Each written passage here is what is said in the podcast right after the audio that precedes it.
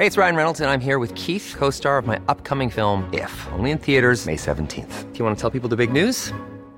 All right, I'll do. Sign up now and you'll get unlimited for $15 a month in six months of Paramount Plus Essential Plan on us. Mintmobile.com slash switch. Upfront payment of $45 equivalent to $15 per month. Unlimited over 40 gigabytes per month. Face lower speeds. Videos at 480p. Active Mint customers by 531.24 get six months of Paramount Plus Essential Plan. Auto renews after six months. Offer ends May 31st, 2024. Separate Paramount Plus registration required. Terms and conditions apply if rated PG.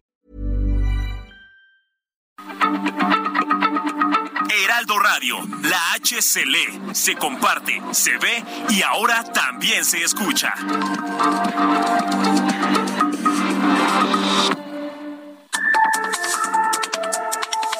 De norte a sur, las coordenadas de la información. Con Alejandro Cacho.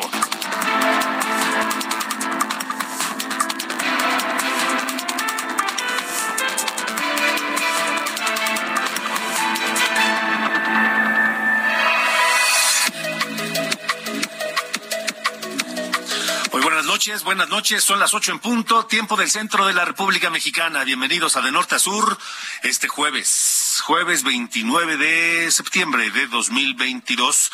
Yo soy Alejandro Cacho y les saludo con enorme gusto. Vaya cómo corren los días, ¿no? Cómo se van las semanas y con ellas los meses. Y ya estamos eh, en octubre, comenzando octubre, el último trimestre de este 2022. Eh, terminando, parece, parece que ya de salida de la pandemia, aunque hay pronósticos de la Organización Mundial de la Salud que dicen que en México se esperaría un repunte de casos para diciembre, enero, luego de las fiestas de, de Halloween, de, de, Día de Muertos y luego todas las fiestas eh, de, de, de, diciembre, podría haber un repunte combinado con el clima y demás. Pero bueno, parece que estamos saliendo ya de la pandemia. Le agradezco a usted que nos hace favor de permitirnos acompañarle a través de la cadena nacional de Heraldo, Heraldo Radio en toda la República Mexicana y por supuesto más allá de nuestras fronteras. Un saludo a quienes nos escuchan por Now Radio en los Estados Unidos. Un abrazo grande, un abrazo fraterno a quienes no la están pasando bien por los efectos del huracán Ian. Vaya meteoro, cómo les pegó durísimo, sobre todo en la Florida. El presidente Joe Biden ha dicho que ya es un desastre mayor lo provocado por Ian en la Florida. En Cuba, en Cuba llevan tres días sin luz Llevan tres días sin luz. Parece que México ya les envió técnicos de, de, la Comisión Federal de Electricidad para ayudarles a restablecer el servicio eléctrico allá en Cuba. Un abrazo también a todos los hermanos cubanos que están pues eh, pasándola mal, complicado, difícil luego del paso del huracán Ian. Pero bueno, esta noche aquí en De Norte a Sur tenemos varios temas, mucha información, temas que poner sobre la mesa para comentarlos, para analizarlos, para discutirlos y para que usted a través de nuestra línea telefónica participe haciendo este programa de Norte a Sur en el 55 45 40 89 16, nuestro número de WhatsApp disponible para ustedes. Lo repito, 55 45 40 89 16. Comenzamos.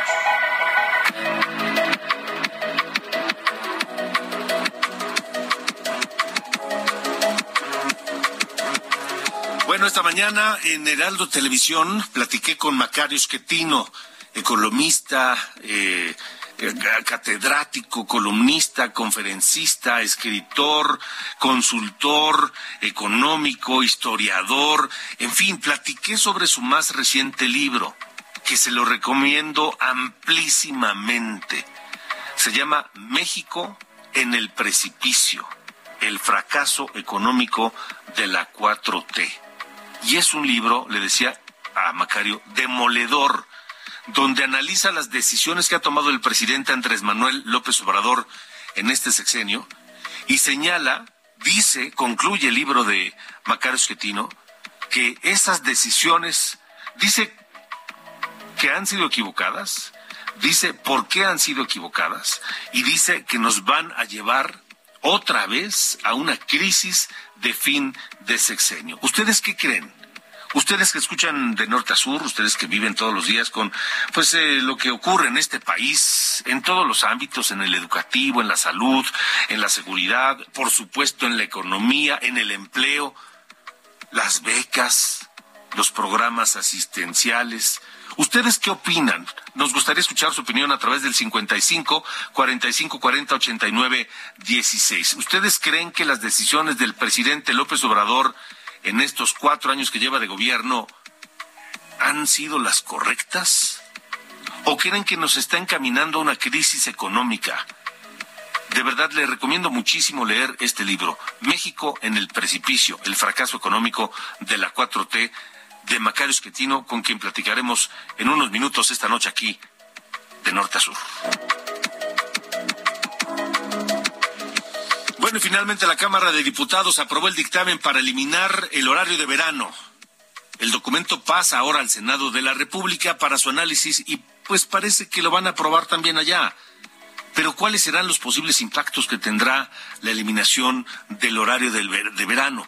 Ayer lo platicábamos con el doctor Javier Tello, él hablaba en términos eh, eh, eh, pues económicos y de salud, pero hoy, hoy platicaré con el doctor José Franco, investigador del Instituto de, Astronomía de la UNAM, expresidente de la Academia Mexicana de Ciencias. ¿Qué significa? se justifica la existencia o la aplicación, mejor dicho, del horario de verano para México? ¿Se justifica? ¿O, o no es necesario? ¿La eliminación se justifica en términos de salud? Platicaré sobre eso con el doctor José Franco esta noche aquí en De Norte a Sur.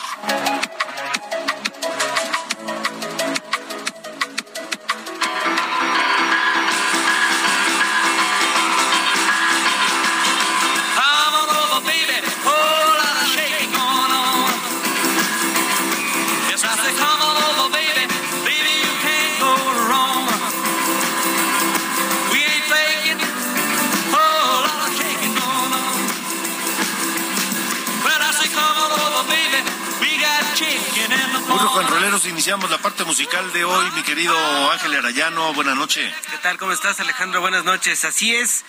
Hoy, el hoy 29 de septiembre, cumpleaños 87 ya Jerry Lee Lewis, el último de los sobrevivientes de los pioneros del rock de allá de los 50.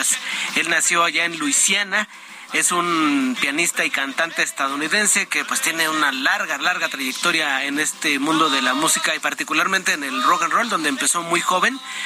Y tuvo mucho éxito hasta que, fíjate que llegó un escándalo allá por 1958. Eh, Él se casó muy joven, a los 16 años tuvo su primera esposa. Después, sin terminar con ella, eh, se casó con otra y así iba como que cambiando de esposa sin dejar del todo a la, a la anterior.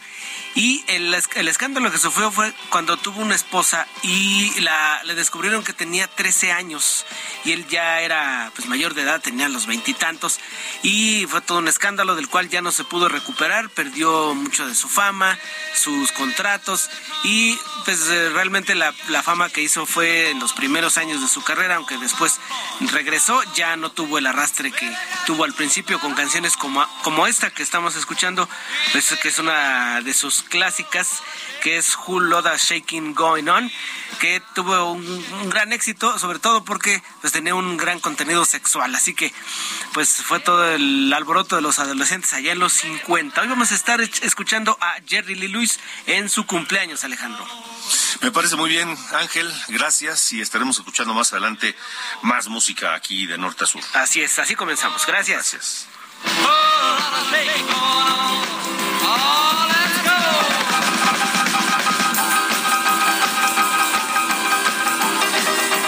Norte a sur, con Alejandro Cacho.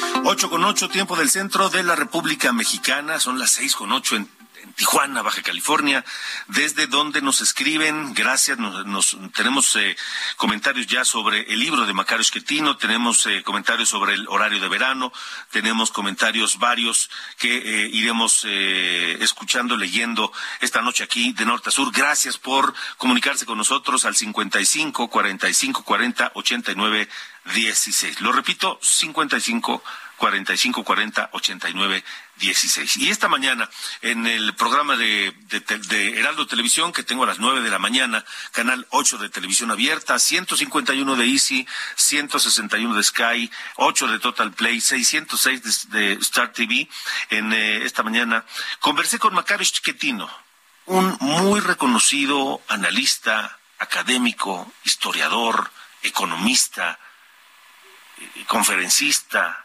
escritor, columnista, consultor de gobiernos, de empresas privadas. Un hombre muy culto, muy cero, muy sereno. Y hablé sobre su más reciente libro que se llama México en el precipicio, el fracaso económico de la 4T, en el que a lo largo de casi 200 páginas, que se pueden leer muy fácilmente en una, en una tarde, en esas 200 páginas presenta datos sobre las decisiones económicas, las decisiones políticas, las decisiones de orden social que ha tomado el presidente López Obrador. Habla de sus obras, de sus prioridades, de sus eh, programas sociales y considera Macario Getino que al final del gobierno de López Obrador terminemos en una crisis nuevamente de fin de sexenio. Esta es la conversación con Macario Getino. Escúchela y que, queremos escuchar sus opiniones. Le repito a través del 55 45 40 89 16. Macario Esquetino. ¿Está demoledor este libro, Macario? Este, no, eh, eh, simplemente traté de ser eh, lo más objetivo posible, no, calificar demasiado porque pues el presidente genera mucha, muchas emociones a favor y en contra. simplemente traté de ser lo más objetivo posible, no, no, calificar demasiado porque pues el presidente genera mucha, muchas emociones a favor y en contra. Entonces traté de mantenerme lo más alejado del tema emocional, muy concreto, con hechos, eh, con números, y a lo mejor por estar concentrado parece demoledor. No, es que lo es. Pues es el título, ¿no? O sea, saber claro, el fracaso de la llevó al, precipicio, Macario. Eh, bueno, eh, a lo que se refiere el título es a cómo las decisiones que se han tomado durante este gobierno eh, han sido bastante costosas en términos económicos, pero también en términos institucionales, es decir, de la estructura con la que funciona el país. El presidente no nada más ha ahuyentado la inversión, ha destruido la forma en que funciona el gobierno. Esto es muy claro, por ejemplo, en lo que está ocurriendo en este momento con el sistema de salud que no funciona. Eh, hemos dejado de vacunar a los niños. México fue país líder en vacunación infantil. Ahora, exactamente, y ahora menos del 30% de los niños menores de dos años tiene el esquema completo. Eh, esto, esto es un problema muy serio. No es nada más que no se están vacunando. Esto significa más enfermedades en el futuro con un sistema de salud que ya no está funcionando. Y esto es por decisiones de, del presidente, de nadie más. Entonces, me parece que pues sí hay que evaluar justamente lo que está haciendo y, no está muy bien. Me parece pertinente comentar cómo inicias en la introducción del, del libro, este, en el capítulo 1, tu relación con Andrés Manuel López Obrador. Eh, colaboraste con él cuando fue presidente del PRD. Así es. Te pidió trabajar con él y tú ya no quisiste. Exacto. Y tú le presentaste ni más ni menos al su primer secretario de Hacienda, a Carlos Ursúa. Carlos Ursúa. Sí. Sí, eh, eh, eh, yo trabajé con Andrés Manuel en septiembre, octubre de 96, a partir de un desayuno al que me invitó el ingeniero Cárdenas y me pidió que por favor ayudara a López Obrador, que acababa de convertirse en presidente del partido y no tenía mucha idea de lo que pasaba aquí. Él era un líder social de Tabasco hasta ese momento. y yo le dije que con mucho gusto empecé a ayudar a, a Andrés Manuel. Quería que se hiciera un programa económico alterno al que tenía el presidente Cedillo, mm, me reunió para eso con todos los economistas del PRD y estuvimos trabajando durante varias semanas hasta que un día él llega y dice, bueno, el programa económico es el que dice Macario. Eh, todos ustedes, si quieren, pueden opinar a título personal, pero el presidente del partido soy yo y el programa es el que dice Macario. Y ahí es donde se te encendió una alerta. Pues eso me pareció a mí un acto muy autoritario, aunque fuera a mi favor. Eh, y, lo que pensé es, si ahorita es a mi favor, la próxima va a ser en contra. Yo no voy a estar jugando a eso. Y entonces me retiré lo más pronto que pude. Esto ocurrió hacia noviembre del 97, que me separé de, del trabajo que tenía yo como asesor económico del presidente del partido. Me invita el ingeniero Cárdenas a ser coordinador general de planeación del, del gobierno y estuve ahí. Eh, me busca Andrés Manuel porque quería hacer campaña para ser eh, jefe de gobierno en 2000. Eh, y cuando nos reunimos yo le dije, mira Andrés Manuel, tú dijiste que eras un líder social y que terminando tu periodo en la presidencia del partido te ibas a regresar a Tabasco. Pues regrésate a Tabasco. me volvió a buscar, le volvió a decir que no. Y la tercera ocasión que me buscó fui acompañado de, de Carlos Ursúa, mi amigo, y le dije, mira, yo no voy a trabajar contigo, Andrés, nunca, pero Carlos sí quiere trabajar contigo y es un economista de primera, gente honrada. Entonces ahí los dejo, fue un placer. Y nunca más he vuelto a ver a López Obrador. Y entonces Carlos Ursúa comenzó a trabajar con él como en la jefatura de gobierno. Él, él fue el secretario de, de, pues, de Hacienda, digamos, del gobierno de la ciudad. La ciudad y después lo llama cuando llega a la presidencia de López Obrador y la historia, el resto ya lo conocemos. Tú dices aquí, dices, hablas de muchos errores, pero dices, uno el aeropuerto, otro Bartlett en la CFE, eh, hablas de los caprichos del presidente que, que, cuestan, son muy costosos los caprichos. Más o menos 500 mil millones de pesos cada capricho. Eso es lo que nos está costando. ¿Y cuántos van? Pues van tres grandes proyectos que son la cancelación del aeropuerto y en su lugar construir el Felipe Ángeles. Eso cuesta 500 mil millones, 330 mil perdidos porque se terminó la construcción y ciento y cacho mil en, la, en el nuevo aeropuerto. Dos Bocas va a estar costando más o menos eso, 25 mil millones de dólares. Y el tren Maya, aunque no lo van a acabar, creo que va a llegar más o menos a ese costo durante este sexenio. Pero a ver, 25 mil millones de dólares cuando él dijo, no, no va a costar más de 8 mil. Eso dijo. Es que no tiene idea de lo que dice. El presidente no, no tiene mucha capacidad, no es una persona muy inteligente y no tiene información suficiente. Eh, son ocurrencias todo esto. Pues lo único que entiende bien es el tema del poder y en eso se concentra. Todas sus decisiones están orientadas primero a llegar al poder y ahora a no perderlo. Eso es lo que está tratando de hacer.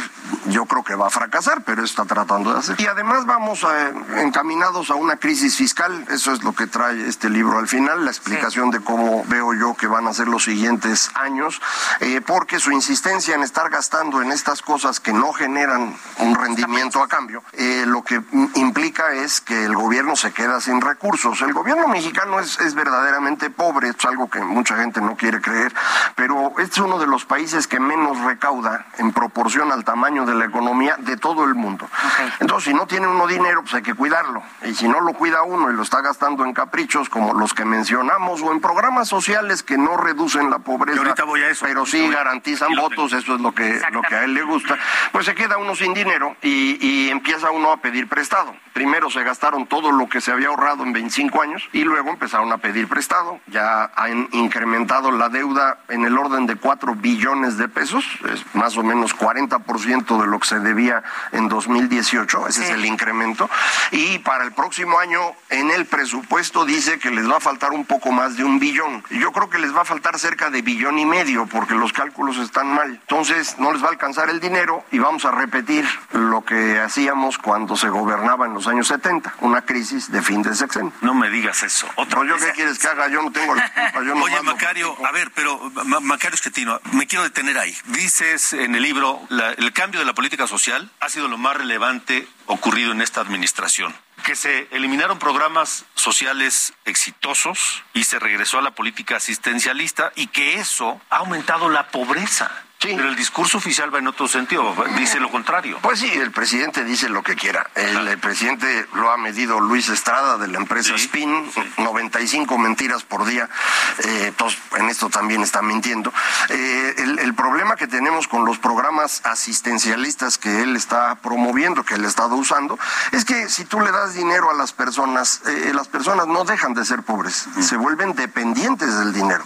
Y eso es lo que ha hecho con los viejitos desde que era jefe de gobierno de la Ciudad de México, así le decíamos entonces, el programa de los viejitos, ahora que es la pensión no contributiva para adultos mayores, pero es lo mismo. Acláranos esto de no contributiva. No contributiva significa que uno no puso dinero para o sea, la te pensión. dan un dinero sin que tú hayas Ah, puesto así nada. es, exacto. Eso es lo que se está haciendo. Mucha gente lo ve muy justo. A mí me preocupa, pues que si uno le da dinero a los viejitos, lo tiene que sacar de algún lado. Si para darle pensión a los viejitos yo le quité vacunas a los niños, no estoy seguro que esa sea una idea brillante, honestamente. Y creo que muchos economistas no pensarían. a- Exactamente. De- déjame hacer un Sí, paréntesis ahí porque dices, el apoyo monetario de programas sociales y becas gubernamentales se incrementó 45% entre 2018 y 2020. Es una barbaridad eso. Sí, pero ha aumentado mucho más en los siguientes años. Eh, ahorita ya la pensión no contributiva, esta que hablábamos, representa 20% de lo que cuestan las pensiones en donde la gente sí pone su dinero, el Seguro Social o el ISTE. Eh, esas pensiones ya no nos alcanzaba para pagarlas. Ahora hay que sumar estas nuevas que menos nos va a alcanzar para pagar. Es, realmente un problema mayor eh, que lo vamos a ver en dos años o tres. Esa es la razón por la cual las personas no, no se enojan ahorita y lo siguen queriendo mucho. La mitad de los mexicanos. O sea, el enojo va a venir ya cuando él no esté en la presidencia. Eh, eso es a lo que él apuesta. La mayor parte de mis colegas cree que vamos a tener crisis fiscal, eso ya no hay duda, pero creen que ocurrirá en 2025 y golpeará al siguiente presidente o presidenta del partido que sea. Y esto mismo ocurrió en las cuatro crisis pasadas. Nadie se daba cuenta de la crisis hasta que la crisis ocurrió. El caso más notorio y que todo el mundo debe recordar es Carlos Salinas. En diciembre de 93 fue el presidente más popular de la historia de México, de antes y de después. Mucho más popular de lo que es hoy López Obrador era Carlos Salinas en diciembre de 93. En diciembre de 94 era el villano más odiado en México. Hasta la fecha. Y creo que eso mismo le va a pasar a Andrés Manuel. El mismo destino de su Yo creo que sí. génesis. Ten cuidado con lo que odias. Hablas que otro de los grandes errores de López Obrador fue haber nombrado a Manuel Bartlett en la Comisión Federal de Electricidad.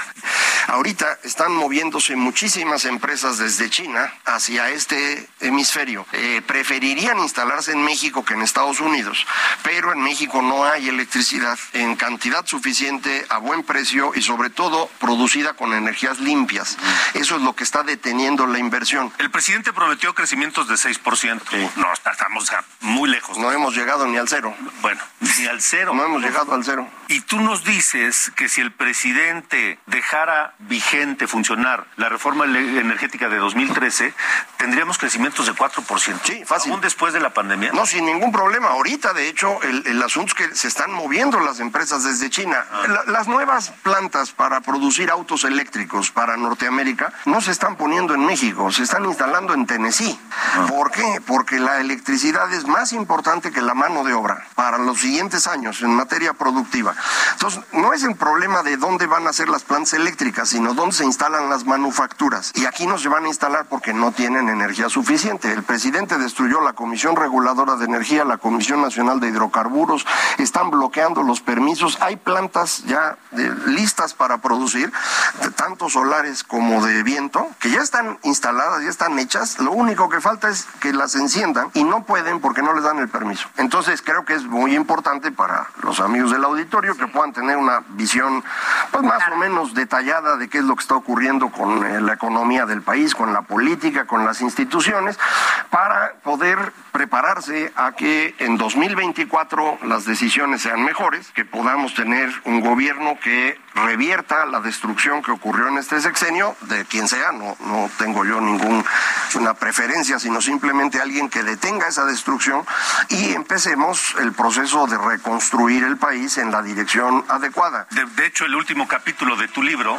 es Destruyendo el futuro. Así es. Y hablas de esto. En eso está. México en el precipicio, el fracaso económico de la 4T de Macario Cetino. En un día lo leen sin mayor problema. Sí, vale la pena echarle un vistazo a este libro de Macario Esquetino, que eh, pues léalo y cada quien sacará sus conclusiones. Ya tengo muchos comentarios, eh, tanto a favor como en contra de lo que dice Macario Esquetino en la entrevista, pero también en su libro eh, México en el precipicio. Gracias a toda la gente de Jalisco, de Tijuana, de la Ciudad de México, en fin, los voy a leer, no crean que no Solo que tengo que hacer una pausa. Voy a leer uno, a ver, aquí rápidamente. Dice, la mayoría de las decisiones son malas y creo que le hace falta asesoría y ha demostrado culpar a gobiernos anteriores. Entonces, ¿para qué llegó a la presidencia? Ningún presidente debe culpar a gobiernos anteriores, debe resolverlos. Dice Hugo. Eh, gracias, Hugo.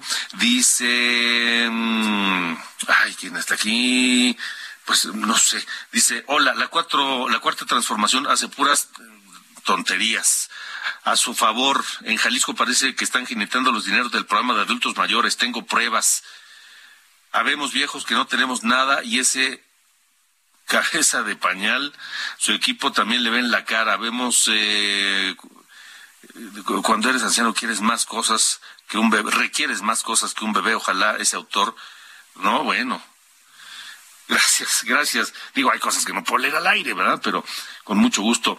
Eh, también aquí nos escribe Saúl Rabiela. Saúl dice, Macario Esquetino está equivocado. México en el precipicio es un libro más apuntalado por la oposición y repudio a la actual administración. Vámonos una pausa. Regresamos ahorita. Sigo leyendo y recibiendo sus llamadas al 55 45 40 89 16. Vámonos escuchando este, este tema, High School Confidential, Jerry Lee Lewis. Volvemos.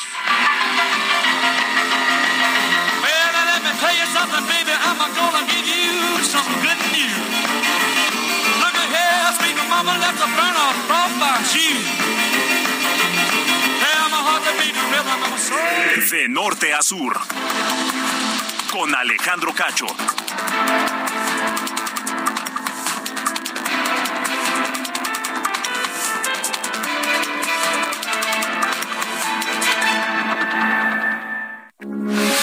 Heraldo Radio, con la H que sí suena y ahora también se escucha.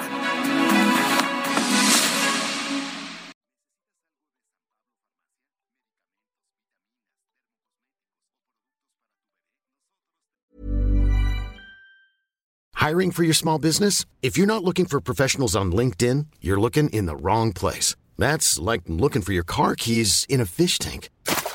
LinkedIn helps you hire professionals you can't find anywhere else, even those who aren't actively searching for a new job but might be open to the perfect role. In a given month, over 70% of LinkedIn users don't even visit other leading job sites. So start looking in the right place. With LinkedIn, you can hire professionals like a professional. Post your free job on linkedin.com/people slash people today.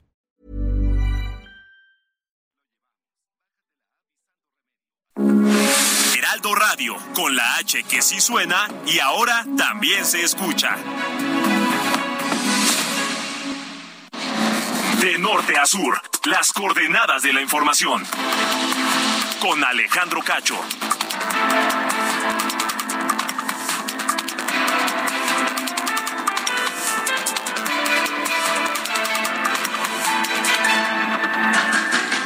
Conoce la historia de nuestro Too much love drives a man insane.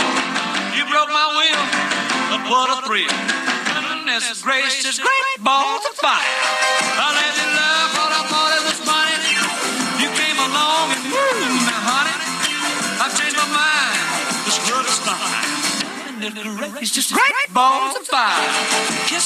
Continuamos en De Norte a Sur, 8 y 30, 8 de la noche con 30 minutos, tiempo del centro de México. Great Balls of Fire, canción de 1957, grabada por Jerry Lee Lewis y escrita por Otis Blackwell y Jack Hammer. Y estamos recordando a Jerry Lee Lewis, quien nació en eh, Day, Luisiana, el 29 de septiembre de 1935. Está cumpliendo hoy 87 años.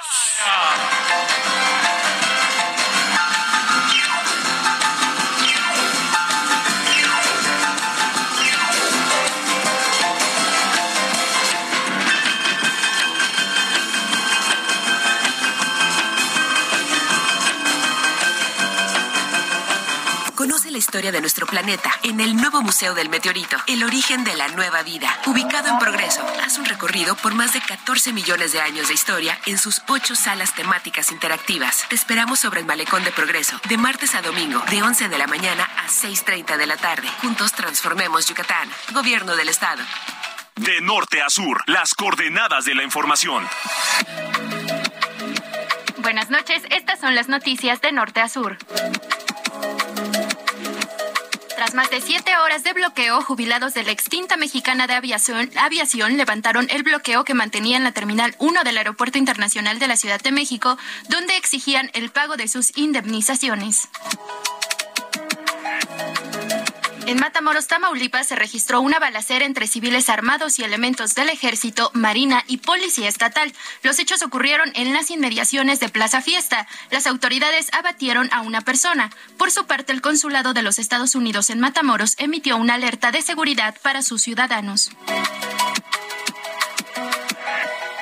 Se registró otro derrumbe en una mina, ahora fue en el municipio de Inde, Durango, donde hasta el momento se reporta un muerto. Continúan las labores de rescate porque no se conoce aún si hay personas atrapadas. La falta de combustible fue lo que ocasionó la caída del helicóptero de la Secretaría de la Marina que participó en el operativo para detener al narcotraficante Rafael Caro Quintero, lo cual dejó 14 muertos. La Fiscalía General de la República informó que esa fue la conclusión del análisis de la caja negra de la aeronave, la cual realizó el fabricante en Estados Unidos.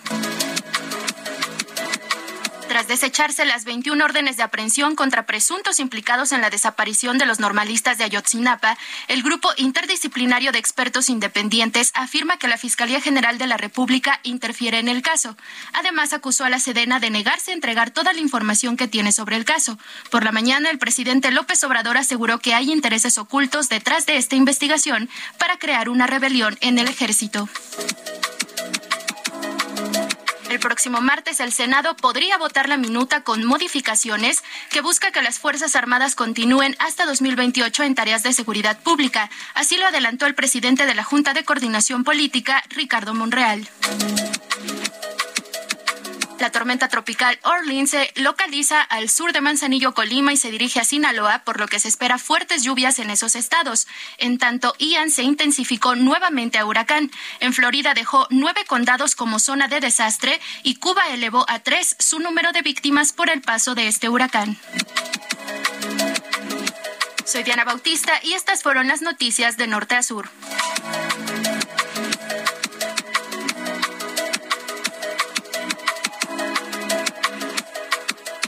Norte a sur, con Alejandro Cacho.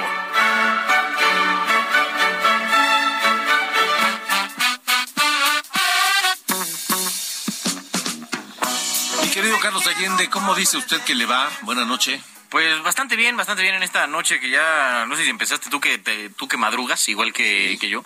¿No sentiste ya más frío hoy en la mañana? Sí, claro. Ya, Sí, ya sí, se siente más frijolino, ya va llegando el... el- Ya, el- ya, ya cambió el clima, ya cambió el clima o está cambiando.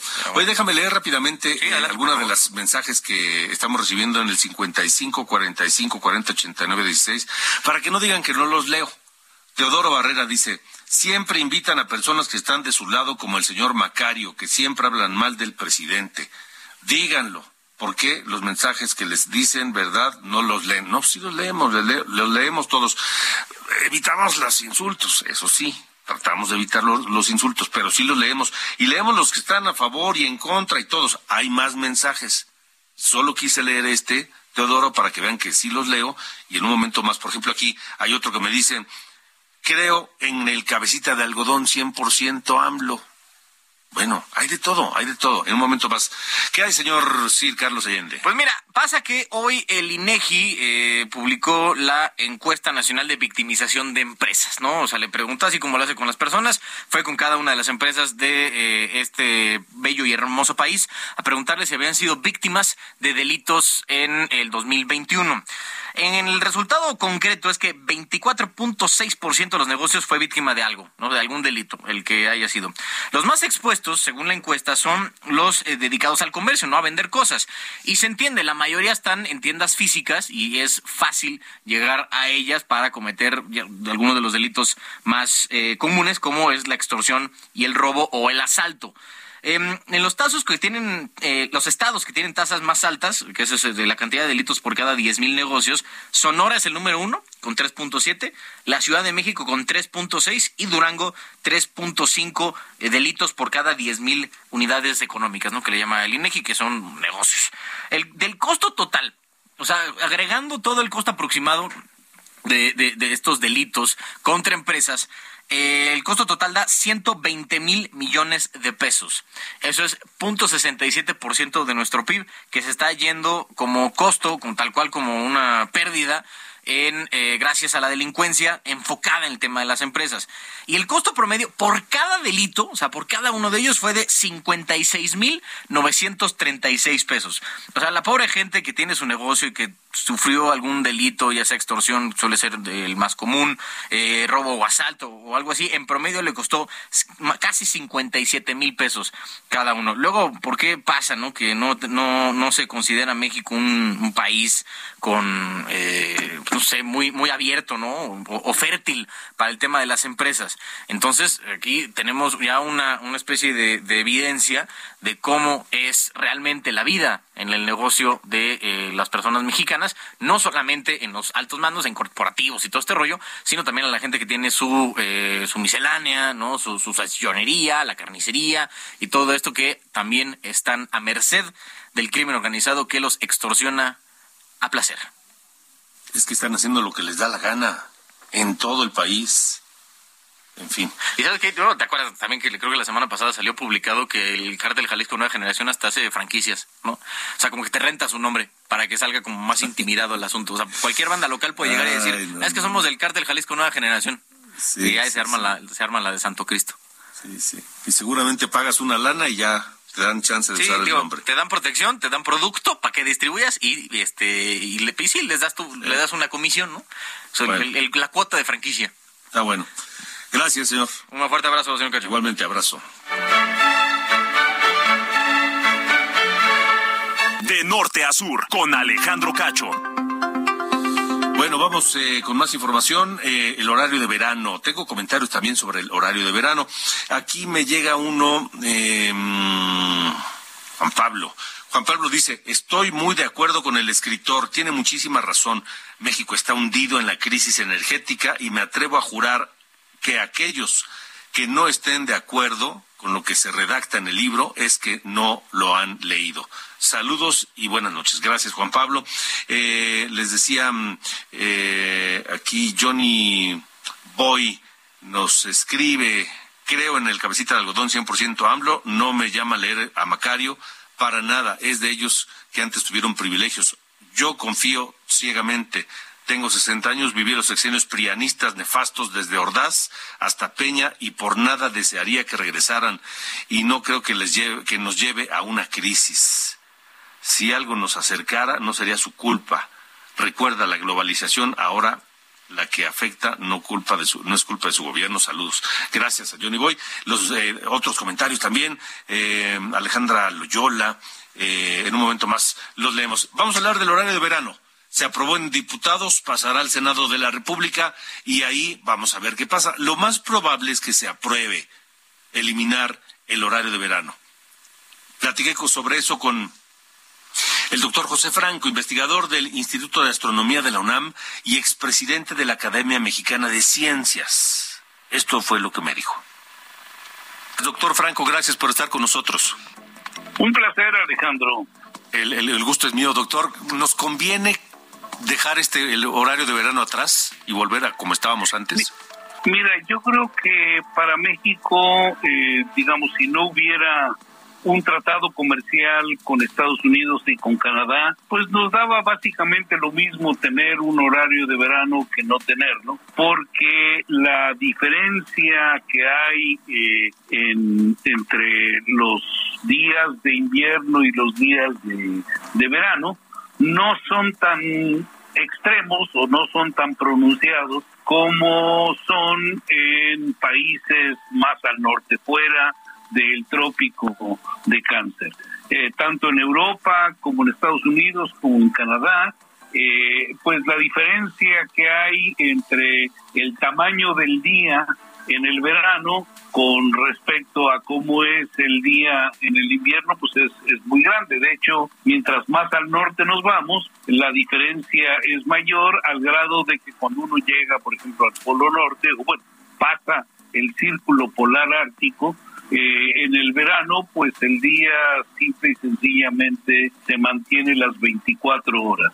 Entonces, en estos, eh, digamos, en los países que están dentro de los trópicos, dentro del trópico de Cáncer y el trópico de Capricornio, las diferencias son bastante menores y el grueso de nuestro país está dentro del trópico de Cáncer, de tal forma que las diferencias no son tan marcadas. Eh, por otro lado, el, planteamiento que se hizo cuando se estableció el horario de verano para todo el país, pues era que con esto se podía homologar el digamos el manejo de eh, los horarios de las finanzas y el manejo de los horarios de la transportación, sobre todo aérea, entre nuestros países.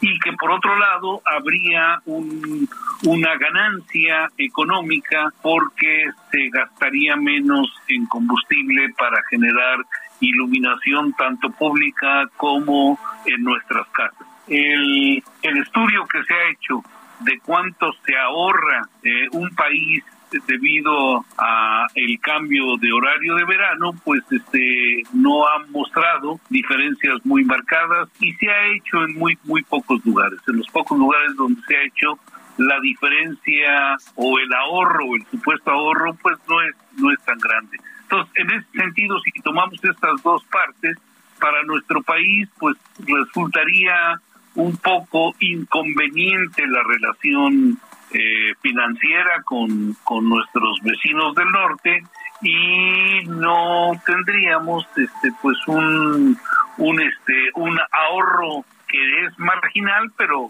a fin de cuentas un ahorro en, eh, en el caso del combustible. Si nos quedamos con un solo horario sin hacer el, el cambio de horario de verano. Una cuestión que a mí me parece que debe de quitarse de la discusión es el supuesto problema que implica el horario de, de, verano en la salud, sobre todo en la salud pública y en la salud mental de nuestros conciudadanos. Porque pues es, es algo que no está realmente medido y que hay causas muchísimo más grandes que golpean tanto la salud pública como la salud mental en México. Ahora, doctor, está hablándose en Estados Unidos del mismo tema, pero parece que allá se inclinan por el horario de verano, lo cual desfasaría de, de manera importante con, con México, ¿no? Así es con el con el grueso del país, porque se, se, se, va a mantener el horario de verano en los municipios que están en, la eh, eh, en Estados Unidos de hecho, eh, como, como bien nos recordaste, hace veintitantos años que se instaló el horario de verano en México, pero antes de que se instalara en todo el país, ya los municipios que estaban eh, en la frontera hacían el cambio de hora justamente para homologar las relaciones comerciales con Estados Unidos. Entonces, eso se va a mantener, lo cual yo creo que está bien. Sobre si nos conviene o no nos conviene, en realidad, el, digamos, eh, el, el mantener homologado el, el, horario con nuestros socios comerciales, pues yo creo que es una, una, una ventaja que no debía de ser despreciada tan fácilmente. E insisto, eh, el que se nos diga que hay un problema de salud, estrés y, y, problemas este, eh, psicológicos en la gente, yo creo que es eh, un argumento que no debía de estar sobre la mesa, porque si realmente nuestros congresistas están interesados en mejorar la salud mental del país, pues no estarían cerrando hospitales psiquiátricos y habría una atención muchísimo más importante a los problemas asociados, por ejemplo, con la violencia, con el crimen organizado, que genera un estrés fuertísimo, por supuesto que en las familias de las víctimas, pero en las poblaciones donde esto se está dando de manera muy, eh, muy pronunciada. Y ahí hay muchísimo, muchísimo trabajo por hacer que yo creo que es algo que debían de atender nuestras autoridades y yo creo que el Congreso debía de estar muy atento a cuáles son las iniciativas que se deben de eh, establecer para mejorar estas cosas. Pues, eh, doctor Franco, creo, creo, que ha sido clarísimo. Los temas de salud ni siquiera deberían estar sobre la discusión. Estamos hablando de unas cuestiones que justificarían la eliminación del horario de verano de orden económico. Como dice, los ahorros han sido marginales, pero ahorros al fin y habría que valorar la conveniencia de este pues homologar horarios de ciertas actividades económicas o financieras con nuestro principal socio comercial, ¿no? Pues doctor eh, José Franco, muchísimas gracias eh, por habernos eh, dado estos minutos para de norte a sur. Alejandro, un placer charlar contigo. Igualmente, gracias. Así que eso de que altera el estrés y la presión arterial y eh, psicológicamente es puro cuento, puro cuento. ¿O a poco ustedes si van a visitar a sus familiares en La Paz, Baja California, o en Sonora, donde hay diferencia de horario, o si van a Disneylandia, o si a poco, a poco les afecta en la salud. Claro que no, eso es por cuento. Hay otros motivos. Pueden ser económicos, pueden ser políticos, puede ser solo para ganar popularidad. Pero bueno, hay comentarios aquí en el 55 45 40 89 16 en torno del horario de verano y sigo recibiendo comentarios sobre el libro de Macario Esquetino, México en el precipicio, el fracaso económico de la 4T. Pero antes, me da gusto saludar a Diego Montesinos. Él es director de DIN, que forma parte de Actinver, grupo financiero mexicano, que pues otra vez lanza el reto Actinver 2022. Diego, gracias por estar aquí. Buenas noches. ¿Qué onda Alejandro? ¿Cómo estás? Muchas gracias por recibirnos. ¿Cuántos años van ya del reto Actinver? Híjole, la verdad ya perdí la cuenta, pero ya debe ser como 11 más o menos, ya van varios. ¿Y sabes qué Alejandro? Dime. Ahorita que ahorita que comentaban, ¿sabes cuál es del estrés, cuál es el segundo motivo por el cual la gente en México tiene mayor estrés? ¿Cuál? Su situación financiera, ¿no? y entonces aquí el reto, el reto Actinver toma todavía un, un, un, papel más importante en la vida de los mexicanos, porque la importancia de saber qué hacer con tu dinero es básica para tener una, una salud financiera estable, ¿no? Por supuesto, por supuesto, pero pues este, pues ¿cómo le hacemos los que no tenemos lana?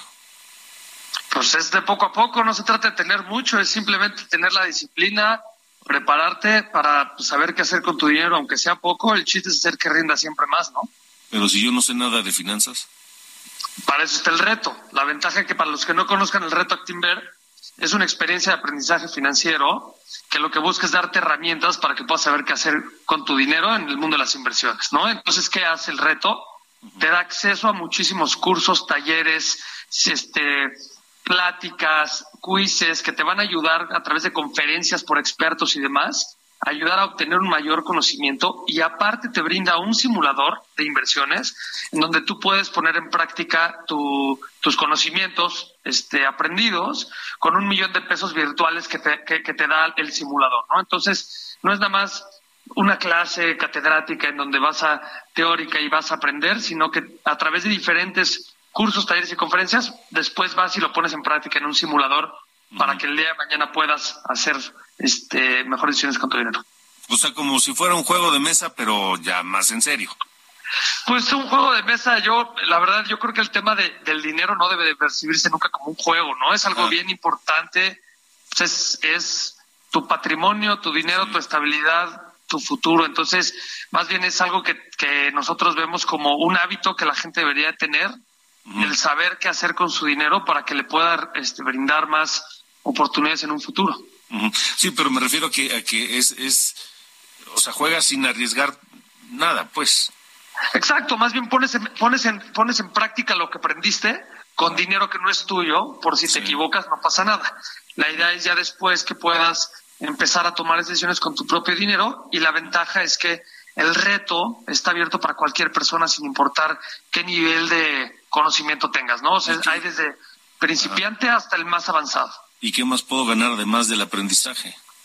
No, eso es lo mejor. Hay, hay premios que suman hasta más de, un, de 1.5 millones de pesos, ¿no? De hecho, el primer lugar se lleva 500 mil pesos en efectivo, el segundo 150 mil pesos, el tercero 100 mil, y, y además hay muchos otros premios en efectivo, en especies, ah, que dan los patrocinadores semana tras semana, ¿no? Entonces, pues es un, ahora sí que un, un paquete muy completo para la gente que ya ahorita se está poniendo como objetivo ver qué hacer con su dinero. ¿Y dónde me inscribo o qué hago? En, en la página www.retoactimber.com hay un botón muy grande que dice inscríbete ahora. Yo los invito a inscribirse ya porque ya se va a acabar, las, las inscripciones cierran el 2 de octubre, o sea, estamos en los últimos días, hay que aprovechar y la verdad hay muchísimos beneficios para, para los concursantes. De acuerdo, muy bien. Pues eh, Diego, Diego Montesinos, director de DIN, parte de Actinver, gracias por haber estado con nosotros. Con gusto, Alejandro. Estés muy bien. Igual. Gracias. Bueno, a las 8.52. De norte a sur, con Alejandro Cacho. Mire, no podemos terminar sin eh, leer algunas llamadas. Dice, mi nombre es Alejandra Loyola. Creo yo que los invitados que ustedes entrevistan no es que estén en contra del presidente, sino que hablan con datos reales y lo pueden comprobar. Gracias, Alejandra. Eh, acá tengo otra llamada. No estoy de acuerdo. Dice Uciel Hernández, desde Tampico, saludos a Tampico. No estoy de acuerdo con lo que dice el libro, no es objetivo y carece de fundamentos, dice Uciel Hernández en eh, Tampico.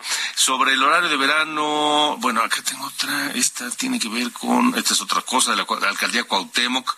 Eh, estamos en el centro de la Ciudad de México y vemos cada vez más se expande el poderío oriental, principalmente en el ámbito comercial financiero, pero nos hemos encontrado que también ya son dueños del centro de la ciudad. En un momento leo completo porque está muy largo este mensaje, pero para leer otro. Sobre el horario de verano, buenas noches, mi comentario sobre el horario de verano. Primero, no anochece más temprano o más tarde por el horario. Este es un fenómeno debido a la traslación de la luna alrededor de la Tierra.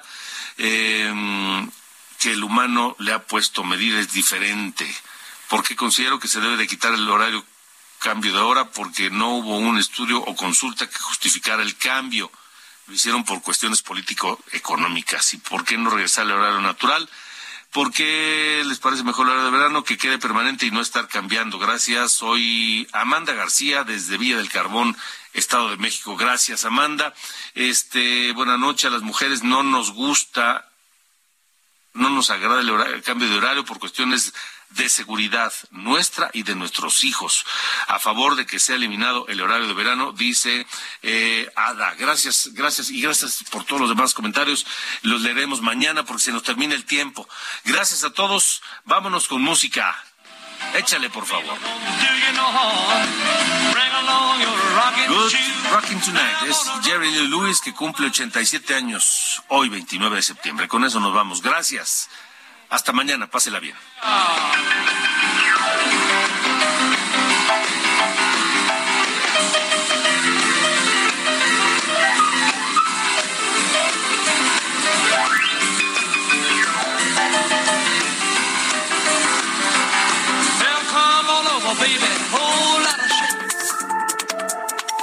Esto fue De Norte a Sur, las coordenadas de la información.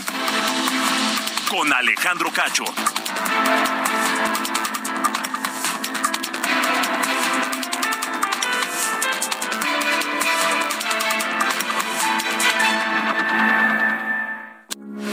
Heraldo Radio, con la H que sí suena y ahora también se escucha.